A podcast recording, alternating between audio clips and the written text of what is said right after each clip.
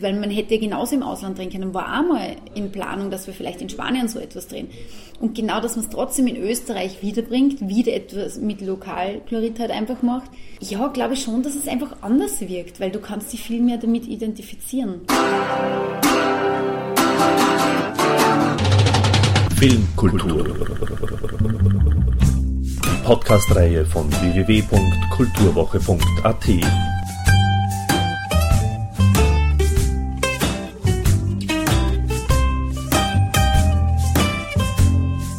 Präsentiert von Manfred Horak.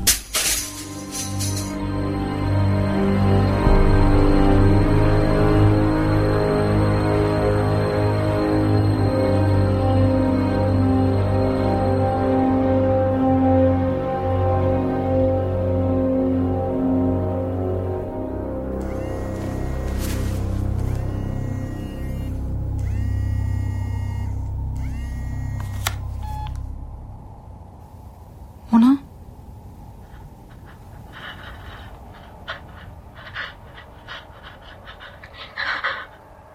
Mona, was ist los?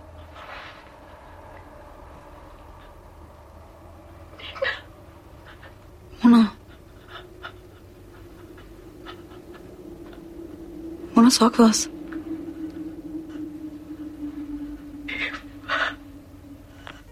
Hallo?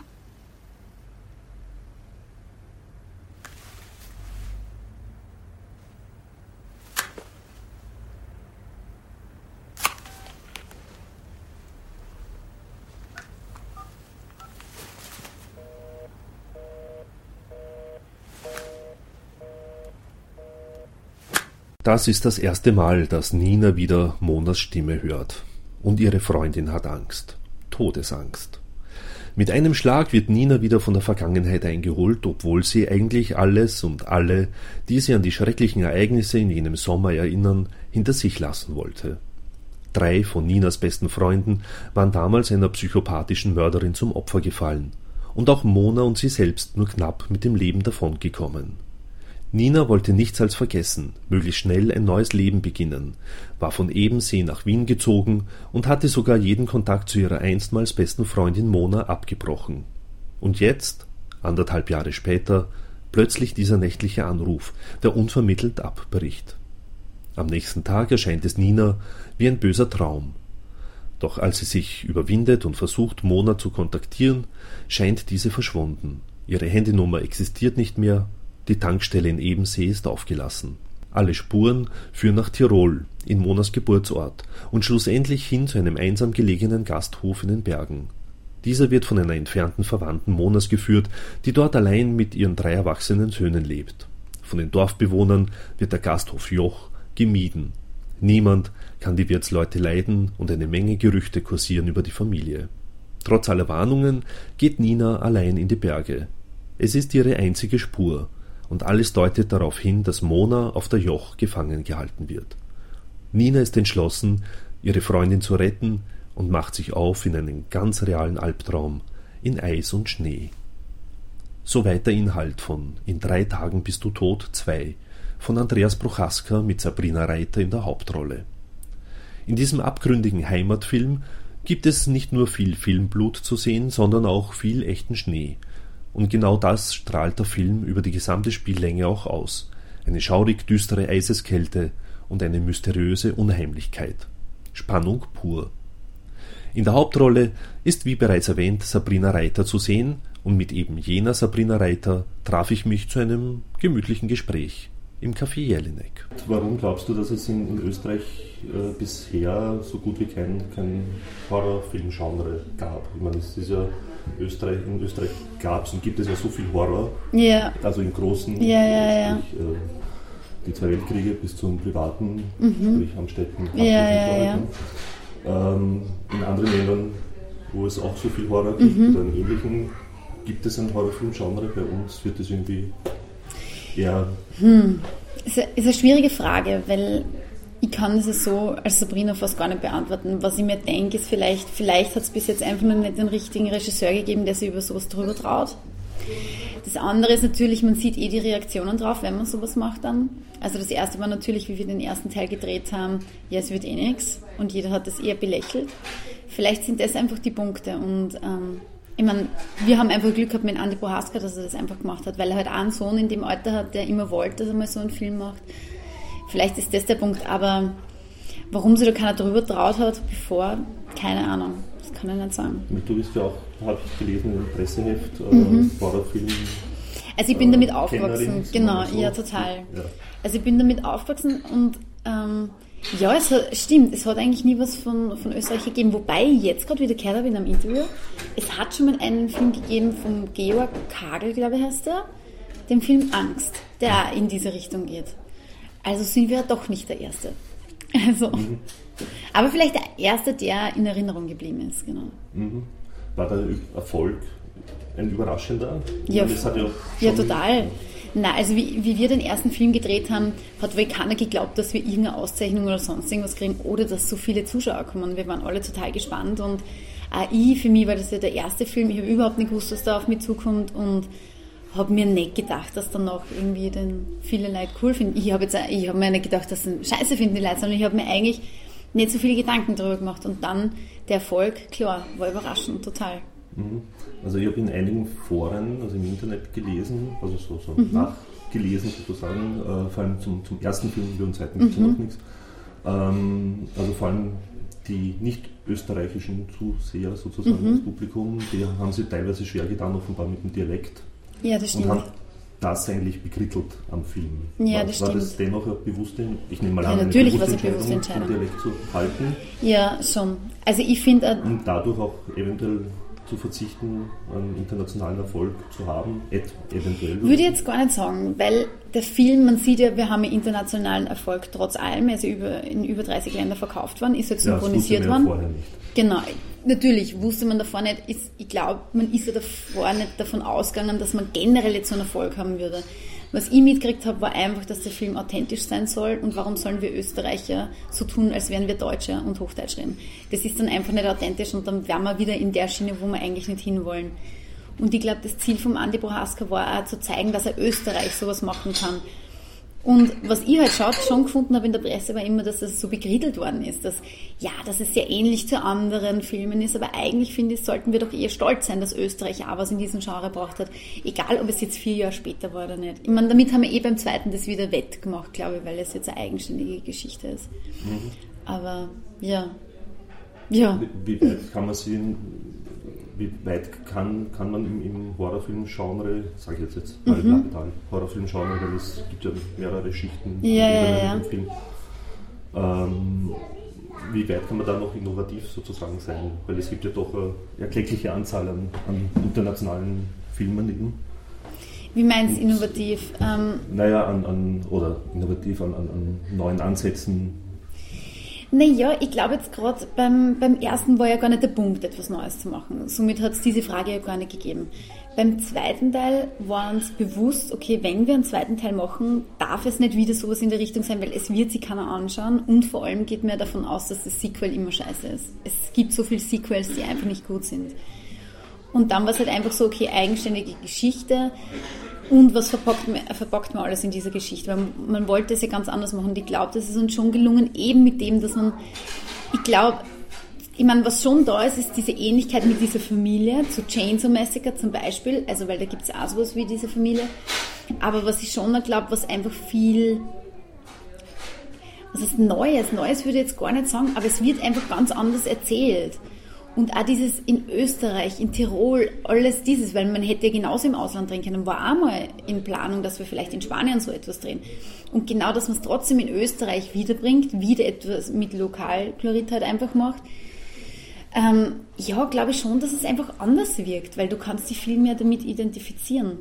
Und ob dann wieder jemand das sieht, ah, das könnte da geklaut sein oder so, das kann ich jetzt auch nicht sagen. Aber ich weiß, was was halt wirklich in diesen ganzen Besprechungen war, war das, dass nichts von irgendeinem Film, dass wir sagen, hey, das kommt aber schon dem sehr nahe oder dem. Ich weiß nicht, wie du das siehst, mhm. aber es ist diesmal von der Geschichte her nicht so wie beim ersten Teil, dass es wie I Know What You Did Last Summer ist. Also das ist es jetzt einfach nicht mehr. Würde ich auch sagen. Also ich bin nicht jetzt so dieser Spezialist in dem, in dem Genre. Ich kenne zwar schon etliche Filme, ähm, Aber sicherlich nicht so viele wie du, nehme ich mal an. Du hast ja mit sechs Jahren den ersten Film Genau, gesehen. eben. Freitag der Ja. 13. genau. Und das, ähm, weil es ja immer diese, diese Alterskontrollen gibt oder so, Ja, ja, ja. Und, und eben, eben heißt ja, also auch Tom und Jerry ist schädlich für Kleinkinder. Ja. Also da muss ja ein Horrorfilm ja überhaupt noch umso mehr einwirken, aber offenbar Ja, nicht. sicher. Also, na, was ich schon sagen muss, ist, ich meine, meine Mutter hätte das nie wissen dürfen, dass ich es geschaut habe. Ähm, es ist, ich habe damals mit sechs gar nicht gewusst, was ich das schaue. Und dann war es eher so, wenn man einen älteren Bruder ist, dann ist das ja alles cool, was der ältere Bruder macht und umso mehr hat es mich dann interessiert. Aber ich habe gleich einen ganz anderen Zugang gekriegt, weil mein Bruder mir im Laufe der Jahre einfach erklärt hat, was das ist. Das ist einfach Film und nicht echt. Und es ist schon arg, wenn ich das jetzt selber so erzähle, dass man das selber für sich dann so realisiert hat. Aber für mich war das dann ein Film und habe eher gelacht über die Szene, weil es mein Bruder lustig gefunden hat, wenn der bei Branded mit dem Rasenmäher durch die Menge gegangen ist. Und habe das eher lustig gefunden und nicht ernst genommen. Also ich glaube, da muss man schon einen Unterschied sehen. Und was ich auch sagen muss, eben weil ich jetzt gerade noch ein bisschen so drüber nachgedacht habe, wegen dem Neuen, was man Neues reinbringen kann, ich glaube, dieses Genre, man kann eigentlich gar nicht mehr so viel Neues bringen. Es ist schon so viel gemacht worden, dass man, glaube ich, nur anhand der Story immer wieder was anderes bringen kann. Aber anhand der Auflösungen oder man hat ja alles schon gesehen. Und ich glaube, der Punkt ist einfach nur die Umsetzung, wie man das Ganze in Szene setzt. Und ähm, ich glaube, dass der Andi Bohaska da schon ein bisschen äh, Talent dafür hat, dass er das gut macht. Besteht nicht prinzipiell auch die Gefahr einer äh, Abgestumpftheit, die man bekommt, wenn man Also was- so viele Filme Ja. sieht? Also was ich bei mir sagen kann, schon, sicherlich. Also ich war mit 17 dann übersättigt. Also mich hat das dann auch nicht mehr so interessiert. Aber ist es dann nicht auch äh, Gefahr, eben dann sozusagen in der Realität mit, mit, solchen, mit so einer, solch einer Thematik anders umzugehen? Also mit, Mm. mit diesen Horrorgeschichten, die es eben dann tatsächlich gibt? Glaube ich nicht, weil, also wo ich sage, wo ich am meisten abgestumpft worden bin, war, da habe ich gesehen, Gesichter des Todes. Das war für mich furchtbar. Also, weil das ist etwas, was du mit der Realität verbindest, das ist ja echt. Aber Horrorfilm bleibt Horrorfilm, das ist ein Unterhaltungsfilm und da muss man schon, weiß nicht, ob das jeder kann, aber da muss man einfach klare Linien setzen. Das ist ein Film, den schaue ich mir jetzt an und überlegt sich, okay, wie ist das, wie ist das gemacht worden? Ich schaue mir immer die Making-ofs dazu an. Und dann, weiß nicht, ist das einfach was anderes, das ist ja Kunstblut, das ist alles Kunst, aber Gesichter des Todes zum Beispiel würde ich meinem Kind niemals sagen, ich kann mir das bis heute noch nicht anschauen, weil das, das ist etwas, was dich sicher abstumpft, das glaube ich schon. Na, was ist das für ein Film? Ich kenne nicht. Gesichter des Todes kennst du nicht? Gesichter des Todes gibt es mehrere Reihen. Und das ist, Dankeschön, ähm, das sind lauter Originalaufnahmen von Dingen, die passieren. Zum Beispiel Unfälle, aber nicht so, es ist schon ein bisschen so auf Doku-Style, aber es sind Originalaufnahmen von Polizei, zum Beispiel, wo die, gibt es eine Szene, da haben sie ähm, Satanisten observiert, monatelang davor und sind dann in das Haus eingedrungen und du siehst die Aufnahmen und dann siehst du ein Bett voller Blut und im Kühlschrank ist ein Kopf drinnen und nur so geschehen, aber das ist halt echt. Oder was mir halt am meisten abgestumpft hat, war im asiatischen Bereich, wo eine Familie an einem Tisch gesessen ist. Im Tisch war in der Mitte ein Loch drinnen und dann ist ein Affe reingesteckt worden, ein lebendiger. Ist halt fixiert worden, dann haben die den Kopf aufgeschnitten und haben das Gehirn gegessen. Und ab diesem Zeitpunkt habe ich mir sowas nie wieder angeschaut. Und da siehst du nur sowas. Und sowas finde ich gehört verboten. Weil ich einfach finde, dass es. Also ich bin überhaupt. Das ist ja eigentlich sehr absurd, das Ganze. Weil einerseits spielen so einen Film mit, sehe es aber als Unterhaltungsfilm und andererseits bin ich aber fast gegen Filme wie Hostel und wie Gesichter des Todes, weil das für mich einfach nur nur Gewalt ist. Das hat für mich einfach nichts Verständliches. Also ich verstehe nicht, warum man sich das anschauen muss, wie jemand, weiß ich nicht, am elektrischen Stuhl sitzt zum Beispiel. Das, sehe, das gibt es auch bei Gesichter es ist einfach furchtbar, sowas zu sehen. Oder bei Hostel, wo einfach Leid verkauft werden, damit sie massakriert werden. Und das, glaube ich, ist auch wieder der Punkt, wo der Andi Boraska gesagt hat, so einen Film macht er nicht. Wenn er etwas macht, wo Gewalt ins Spiel kommt, dann muss es etwas Verständliches sein, was man nachvollzieht. Und ich glaube, das ist uns schon gelungen, weil ich habe zum Beispiel, hätte niemals eine Rolle, also eine Szene spielen können, die ich nicht für mich als Rolle nachvollziehen können habe. Und die Nina ist ja doch durch den ersten Teil so schwer geschädigt, eben mit so einem posttraumatischen Stresssyndrom, dass sie gar nicht mehr richtig tickt in dem Moment, wo sie da oben ist. Und da geht es eigentlich nur noch auf Verteidigung. Wie komme ich da raus und wie kann ich da jetzt nur irgendwie für mich den klaren Weg finden, was ja der, was ja eh nicht mehr da ist, das ist eh ganz klar.